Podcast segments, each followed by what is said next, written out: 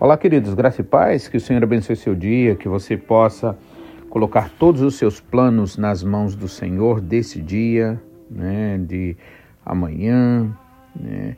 Afinal de contas, o Senhor sabe que é, o que é o melhor para você, sabe o que é o melhor para nós. Como ele nos diz através do profeta Isaías: Eu é que sei os planos que tenho para vós, meus pensamentos são mais altos que os vossos pensamentos, os meus planos mais altos que os vossos planos, ou os meus caminhos mais altos que os vossos caminhos. Amém? Que o Senhor te abençoe nesse dia, que essa meditação realmente possa trazer não só consolo, paz, né, alegria, mas também transformação, conforme é a vontade do Senhor. Amém? Gostaria de estar finalizando o livro de Efésios, no capítulo 6, no versículo 23 e 24, o qual nos diz: Paz seja com os irmãos e amor com fé, da parte de Deus, Pai e do Senhor Jesus Cristo. A graça esteja com todos os que amam sinceramente o nosso Senhor. Amém? Então eu quero ler mais uma vez esses dois versículos que quando Paulo nos diz: Paz seja com os irmãos e amor com fé, da parte de Deus Pai e do Senhor Jesus Cristo. A graça esteja com todos os que amam sinceramente o nosso Senhor Jesus Cristo. Gostaria de, nesse momento, orar e logo mais estaremos meditando nesta palavra. Amém?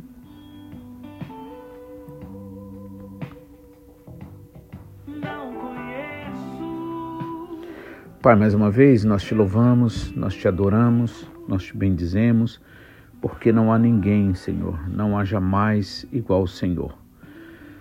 O Senhor verdadeiramente é o único e digno de toda a honra, de todo louvor, de toda a glória, porque verdadeiramente o Senhor é bom e a tua bondade, Senhor, é percebida e vivida em todos os cantos, Senhor, do universo, Pai. Senhor, em todos os lugares, Senhor, onde está a tua presença, pois o Senhor é onipresente e está em todo lugar ao mesmo tempo. E nós, Senhor, recebemos, Pai, esta tua presença, esta tua graça, esse teu amor. Por isso que nós podemos confiar em Ti, Pai. Que mesmo, Senhor, que nós cairmos, Pai, se nós cairmos, a tua graça nos alcança, o teu amor, Pai, verdadeiramente é manifesto através, Senhor, do poder nos levantando, Senhor, para a honra e glória do teu santo e bendito nome. Por isso nós adoramos o Senhor, por isso nós bendizemos a ti, Pai. Adoramos e louvamos também ao Senhor Jesus Cristo, Pai. Bendizemos, Senhor, ao teu Espírito Santo que está conosco todos os dias, Pai que o Senhor possa continuar trabalhando em nós, louvando, levando-nos a louvar o teu nome, engrandecer o teu nome, porque o Senhor é digno de toda a honra e toda a glória, Pai. Queremos, Senhor, reconhecendo sempre, Pai, as nossas fraquezas, nossas tendências, Senhor, nossas limitações. Queremos te pedir perdão, Pai, por cada momento que temos agido e pensado, falado, sentido Senhor, contrário à tua verdade, à tua vontade, Pai. E também declaramos em nome de Jesus perdoado a todo e qualquer que nos deve, Senhor. Em nome de Jesus, não queremos jamais, Pai, reter o perdão, antes, Pai, liberar, para que assim também, Pai, nós possamos sentir mais e mais o fluir do Teu Espírito Santo em nós, na nossa família, onde quer que a gente esteja. Abençoe esse meu irmão, essa minha irmã, no ambiente onde ele se encontra agora, ela se encontra. Pai, que a tua graça seja, Senhor, manifesta, Senhor, neste lugar, nestas vidas que cercam, Senhor, a vida do teu filho, da tua filha, Pai. Em nome de Jesus, nós oramos, assim cremos e agradecemos, Pai. Amém. Em nome de Jesus. Amém. Então, é, esta é a finalização, a saudação do apóstolo Paulo, né? e ele começa com paz. Né? Paz seja com os irmãos e amor com fé, da parte de Deus e do Senhor Jesus Cristo. A graça esteja com todos os que amam sinceramente ao nosso Senhor Jesus Cristo. Amém? Aqui é interessante que Paulo inclui três coisas, na verdade quatro, né? Paz, amor, fé e depois graça, né? Finalizando, ele diz: graça esteja com todos os que amam sinceramente. Então, mas eu gostaria de falar sobre paz, né? Um dos versículos que eu sempre lembro sobre a paz é Romanos capítulo 5, versículo 1, que nos diz que é, justificados pois pela fé temos paz com Deus, né? Então não existe paz sem que haja em primeiro lugar justificação. Por isso que também no livro de Isaías nos é dito, né, é, no capítulo 53, que o castigo que nos traz a paz estava sobre ele. Por quê? Porque Deus é justo. E ele sendo justo, ele não pode né, deixar de praticar a justiça. E a única forma que ele encontrou de praticar a verdadeira justiça foi no seu filho. Então, em outras palavras, a justiça sendo satisfeita, agora nós podemos ter paz, né? Então, em outras palavras, é como dizer que esse juiz, né, que Deus para o mundo, ele é juiz, com certeza, como nosso pastor sempre nos explica. Esse juiz, em outras palavras, o qual é, tratou do nosso caso, do nosso caso eterno, da condenação eterna, ele não só nos perdoou fazendo justiça no seu Filho, em Jesus Cristo, como também nos adotou como filhos. Então imagine essa cena, imagine essa situação tão maravilhosa, tão profunda. É, você está diante de um juiz e você realmente, né, as alegações contra você, elas procedem, são de fatos, aconteceram, e agora você está condenado, condenada eternamente, mas ali em meio àquela tensão, àquela situação toda, o que acontece? Né, bate-se o martelo. E é então ali, é, a partir da justiça que é feita no Senhor Jesus Cristo, por isso que diz o castigo que nos traz a paz estava sobre ele, né? Então ali bate-se o martelo e aí a sentença é concluída, né? Ou é dada. Né? Você não só está perdoado, perdoada, como também recebida, acolhida na família do Pai. E agora você é filho de Deus, você é filha de um Pai maravilhoso. Por isso que a, a graça, exatamente isso, graça é favor que não se merece, enquanto misericórdia é, é você não receber aquilo que você merece. Então nós mereceríamos a punição, mas o Senhor teve misericórdia de nós. Amém? Então, graça é quando você tem, recebe o que você não merece, e misericórdia, ao contrário, é quando você não recebe, né, ou não tem aquilo que merece. Amém?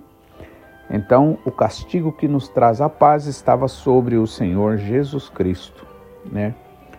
E aí, os fundamentos da nossa paz em Jesus, em primeiro lugar, é a justificação, né? Então, é, por quê? Paz é ausência de conflito, né? Conflito é coisa que está desajustada, né? Por isso a palavra justo é aquilo que encaixa, né? Desajustado, aquilo que não encaixa, aquilo que está em conflito. Então, justificado, pois, pela fé, temos paz com Deus. Né? Então, em primeiro lugar, a justificação. Lembrando mais uma vez que Deus seria injusto se ele não cobrasse a falta. Né? Não tem como Deus ser justo sem cobrar uma falta. Agora precisamos entender que é, isto tudo foi em Jesus Cristo né, cobrado. Foi cobrado em Jesus e agora sim nós temos paz com Deus através daquilo que o Senhor Jesus Cristo pagou por nós. Amém? Então, essa paz, ela não acontece sem uma razão, sem um motivo. Muitas vezes as pessoas acham, muita gente, inclusive muitos crentes, acham que quando se fala de fé não existe razão. Na verdade, o que mais existe no processo do trabalhar de Deus para nós é razão. A verdadeira razão está naquilo que Deus fala, naquilo que Deus explica, naquilo que Deus faz. Né? O contrário do que a maioria pensa. As pessoas pensam que as coisas de Deus é, são sem intenção, são acontecem é, de forma aleatória, né? Não, Deus tudo faz com propósito. Deus nada faz sem propósito. Por isso que até mesmo a nossa oração, ela precisa ser com propósito. Normalmente, quando a gente vê muitos pedidos de oração, as pessoas estão tão preocupadas com a saúde de uma pessoa, com problema financeiro ou outras outras situações, a falta de um emprego. Só que pouco, né? A gente conta nos dedos quão poucos crentes estão realmente orando e mais preocupado com aquilo que é eterno, né? Então nisso você começa a perceber a superficialidade da fé da maioria que se diz cristão, da maioria que se diz seguidor do Senhor Jesus, né, de alguma forma. Aliás, na verdade, disse mais que é crente, né? Mas é como, em outras palavras, Tiago nos diz: crente até o diabo é, e na verdade ele é mais crente do que a gente, porque ele estremece, né? Porque ele sabe e conhece a verdade. Mas é, a verdade, a razão, existe razão. Então, ser é, seguidor de Jesus não quer dizer uma pessoa que não pensa, não quer dizer uma pessoa. Aliás, na verdade, a gente deve fazer mais e mais uso dessa razão na palavra de Deus. Só que é na palavra de Deus, né? buscando conhecê-la, pedindo a revelação do Espírito Santo. Então, os fundamentos da nossa paz, eles estão, na verdade, enraizados né, na doutrina do Senhor Jesus Cristo para nós, nas doutrinas que os apóstolos nos trouxeram, né? Usados pelo Senhor Jesus Cristo. Então, em primeiro lugar, como eu disse, como é dito em Romanos é, 5, versículo 1, justificados, pois, pela fé temos paz com Deus. Então, a justiça, a, no, a paz nossa, ela vem em primeiro lugar, né? O, o ponto básico é o que Jesus Cristo fez é a justiça que foi satisfeita em Jesus Cristo. E agora vem o elemento fé, né? Interessante que fé e fidelidade eles andam junto. Né? Na verdade, fidelidade é uma extensão da verdadeira fé, tá? E aqui Paulo diz assim: a paz, a paz seja com os irmãos e amor com fé. Então, paz nós precisamos viver em paz, né? Agora lembre, para que haja paz é preciso haver, é preciso satisfazer a justiça. E aí temos uma outra situação. Em relação a Deus, isso já foi resolvido através de Jesus Cristo. E agora, em relação aos irmãos, como é que fica? Na verdade, nós precisamos né, agir como Jesus Cristo agiu né, aprender a sofrer muitas vezes né, o desfortúnio, né, os problemas, as situações. Por exemplo, como nos diz o apóstolo Paulo, logo no início da primeira carta de Corinto, né, aos Coríntios, é, quando ele fala, ah, na verdade, no, no capítulo 6, quando Paulo censura o litígio entre os irmãos, ou seja, é, que os irmãos ficavam levando né, é, os problemas deles né, é, não resolvidos para juízes, pessoas fora da igreja, né? Então ele diz o seguinte: quando algum de vocês tem alguma questão contra outro, isso é 1 Coríntios capítulo 6, versículo 1, né, em diante que eu estou lendo. Quando algum de vocês tem uma questão contra outro, como se atreve a submeter isso, esse problema, levar esse problema a, a juízo diante dos injustos e não diante dos santos? Ou vocês não sabem que os santos, né, hão de julgar o mundo? Ora, se o mundo deverá ser julgado por vocês, será que vocês não são competentes para julgar as coisas mínimas? Por acaso vocês não sabem que havemos de julgar os próprios anjos? quanto mais as coisas desta vida. Porquanto, quando precisam julgar negócios terrenos, por que vocês constituem como juízes aqueles que não têm nenhuma aceitação na igreja? Digo isso para a vergonha de vocês. Será que não existe nem ao menos um sábio entre vocês que possa julgar entre seus irmãos? Mas um irmão vai a juízo contra outro irmão e isso diante de não crentes. O simples fato de moverem ações uns contra os outros já é completa derrota para vocês. Por que não preferem antes sofrer a injustiça? Por que não preferem ficar com prejuízo? Mas vocês mesmos cometem injustiça e causam prejuízo, e isto aos próprios irmãos. Ou vocês não sabem que os injustos não herdarão o reino de Deus? Não se enganem, nem imorais, nem idólatras, nem adúlteros, nem efeminados, afeminados, nem homossexuais, nem ladrões, nem avarentos, nem bêbados, nem maldizentes, nem roubadores herdarão o reino de Deus. Alguns de vocês eram assim, mas vocês foram lavados, foram santificados, foram justificados no nome do Senhor Jesus Cristo e no Espírito do nosso Deus, né? Então, aqui, irmãos, Paulo começa falando sobre a, a questão dos problemas que eles enfrentavam lá e levavam para juízes, ou seja, para serem julgados por injustos. Veja como Paulo é centrado no reino de Deus, nas coisas de Deus. Ele, ele, ele não está, claro, desfazendo na importância de haver juízes, ele também não está contra né, é, que sejam levadas causas, por exemplo, digamos, causas trabalhistas que você tenha, né, ou sobre outras coisas, sobre é, direitos civis que vocês têm, mas que é, é o que ele está dizendo, em outras palavras, né, é que você não deve levar problemas da igreja né, para fora. Né? É como diz, é, roupa suja se lava em casa, não é?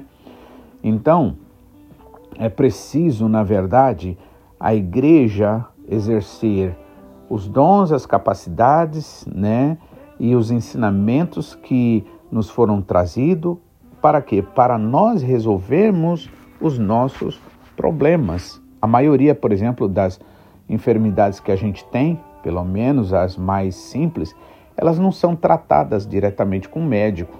Na maioria, elas são tratadas, bom, primeiro o próprio alimento, que nos ajuda nisso, por isso que muitas vezes é falta de vitamina aqui, falta de vitamina lá, né? E aí isso você vai ter em alimentos né, específicos muitas vezes, e aí a cura vem, né? Imagina naquela época que não tinha muito médico como tem hoje, né? Muitos hospitais, né? E aí as pessoas realmente tinham que contar com os recursos que Deus tinha disponibilizado na natureza. Hoje em dia, né? Se tendo-se muitos médicos, muitos hospitais e pelas muitas dúvidas de tantos, de tantas informações que às vezes se desencontram, né? Você sempre vai procurar um médico, certo? Mas os problemas, na sua maioria, no nosso corpo, vai se resolver dentro dele mesmo, né? sem precisar de uma ajuda externa, né? como um remédio, por exemplo, que seja muito agressivo. Às vezes vai ser preciso, mas não é o caso, na maioria. E aí é isso que Paulo está falando, né? Então, é, quando alguns de vocês têm alguma questão contra outro, como se atreve a submeter a juízo diante dos injustos, né? Diante daqueles que não são santos. Por quê? O conceito aqui de injusto não é que o juiz ele pratique injustiça. Talvez o juiz ali que o povo fosse levar seus problemas internos da igreja lá, entre os irmãos, talvez ele realmente faria justiça.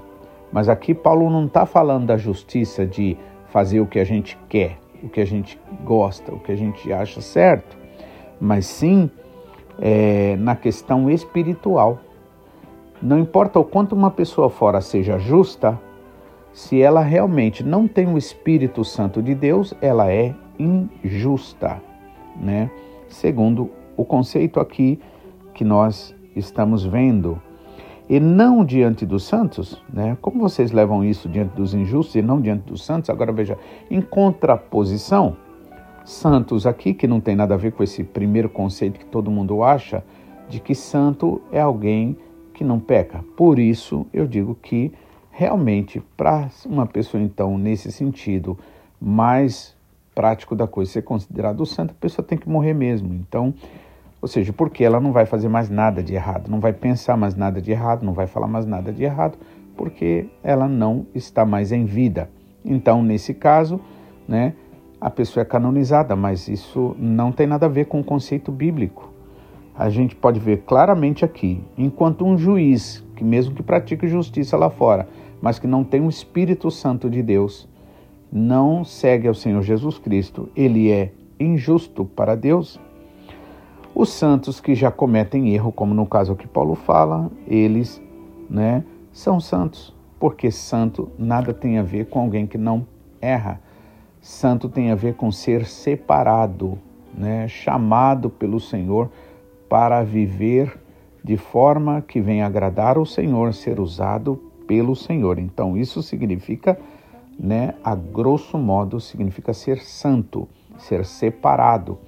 Por isso que nós precisamos tanto da palavra de Deus para nos lavar a mente, o coração, né, a alma, né, para nós estarmos sempre agindo realmente de forma que seja útil e agradável ao Senhor Jesus.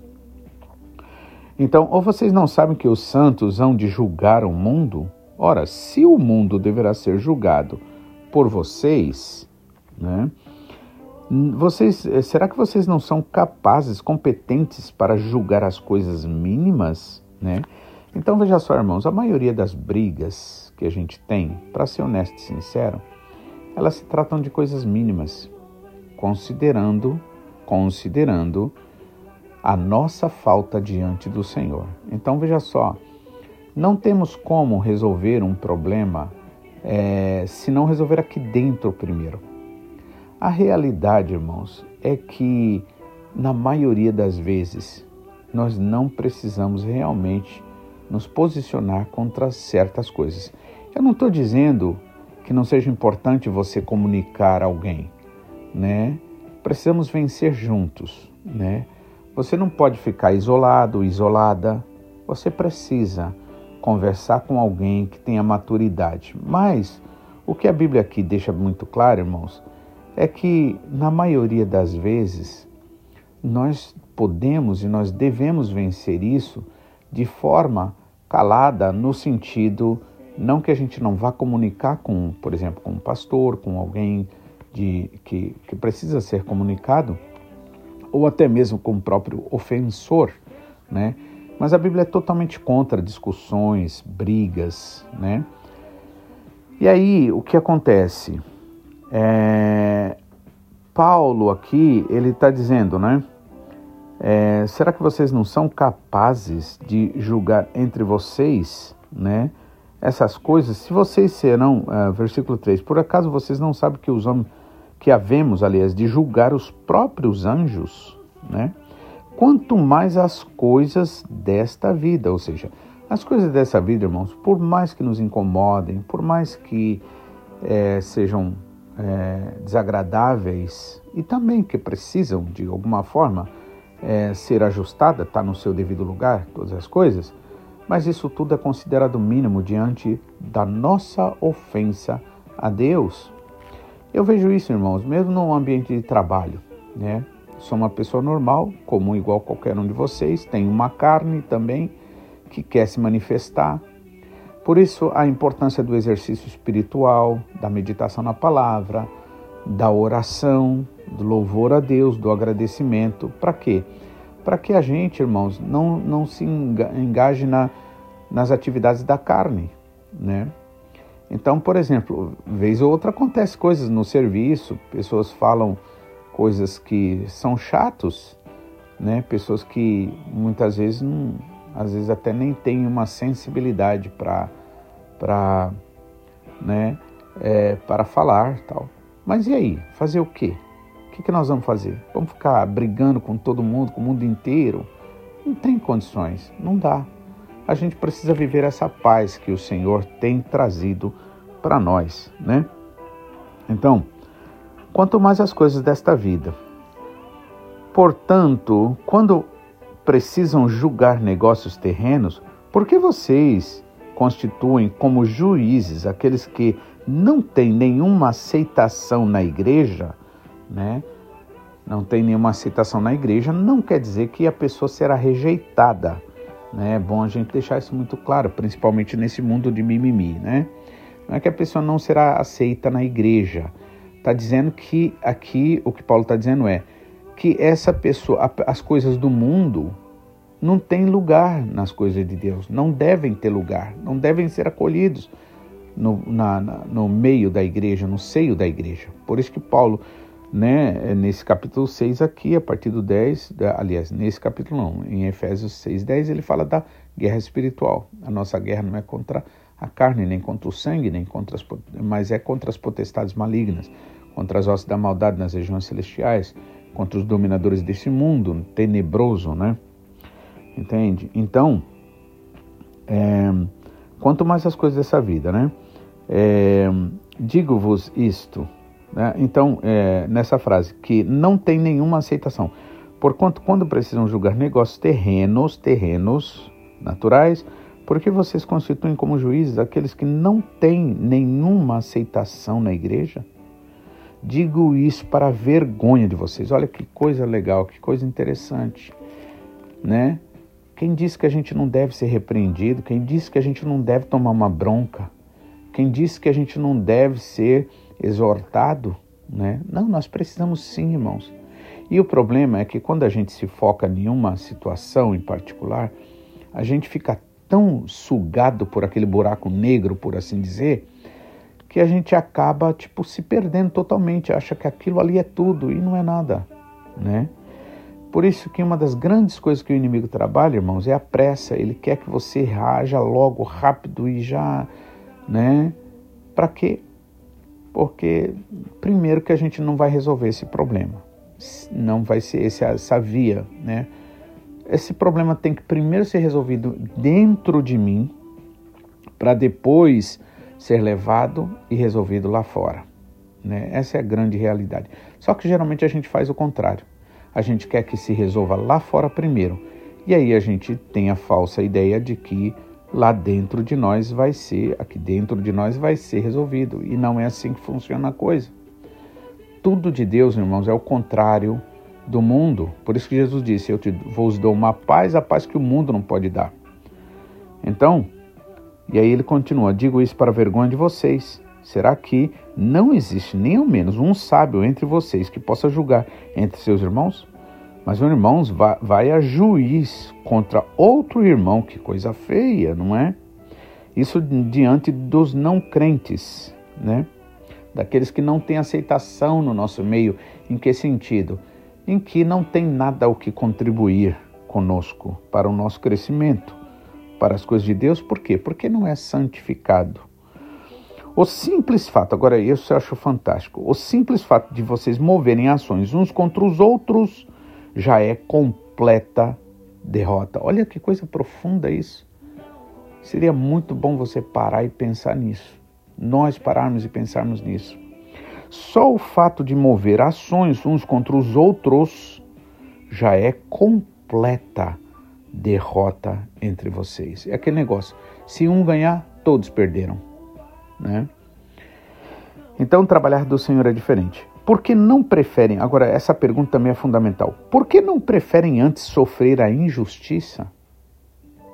Jesus sofreu a injustiça por mim por você. E olha, que a gente não tem a menor ideia disso daí. Para falar a verdade, por mais que a gente tenha uma certa leve ideia, a gente não tem ideia o que significa o que o Senhor Jesus sofreu por nós. Eu estou dizendo a nível de gravidade mesmo de pecado.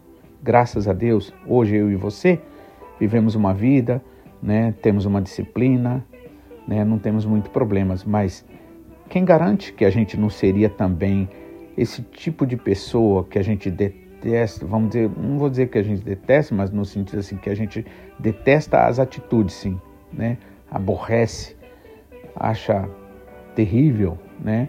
Então é Deus que nos guarda, irmãos. Então, por que não preferem ficar com prejuízo? Nossa, isso é fundamental, irmãos. Deixa Deus trabalhar essas palavras na sua vida. Você vai ver que a maioria das nossas discussões, das nossas brigas, dos nossos bate-boca, irmãos, realmente não tem nada a ver Lembre disso, a coisa primeiro precisa ser trabalhado dentro de você, resolvido dentro de você. E você só pode fazer isso quando você vai diretamente ao Senhor, leva Ele. E eu quero ver, irmãos, eu duvido que a gente vai conseguir ficar acusando ou ainda vendo o problema quando problema, como problema, quando a gente olha para o nosso Deus, tão grande, magnífico, maravilhoso em amor, em grandeza, em santidade, em pureza. Não dá, irmãos. Não tem como. Você pode ter a reclamação que for, ela não vai prevalecer diante do Senhor. E aí é onde o Senhor traz a cura, traz a libertação, traz a verdadeira paz. Amém?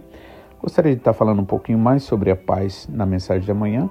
Que Deus abençoe você, que você realmente possa meditar de verdade, porque, irmãos, não é só gostar da palavra, não é só se alegrar no momento, irmãos, mas acima de tudo, peça a transformação que é necessária para que você realmente viva, né? Você possa dizer como o apóstolo Paulo disse, não mais vivo eu, mas Cristo vive em mim. Que Deus abençoe, fique na paz e até amanhã, se o Senhor nos permitir, em nome de Jesus. Amém.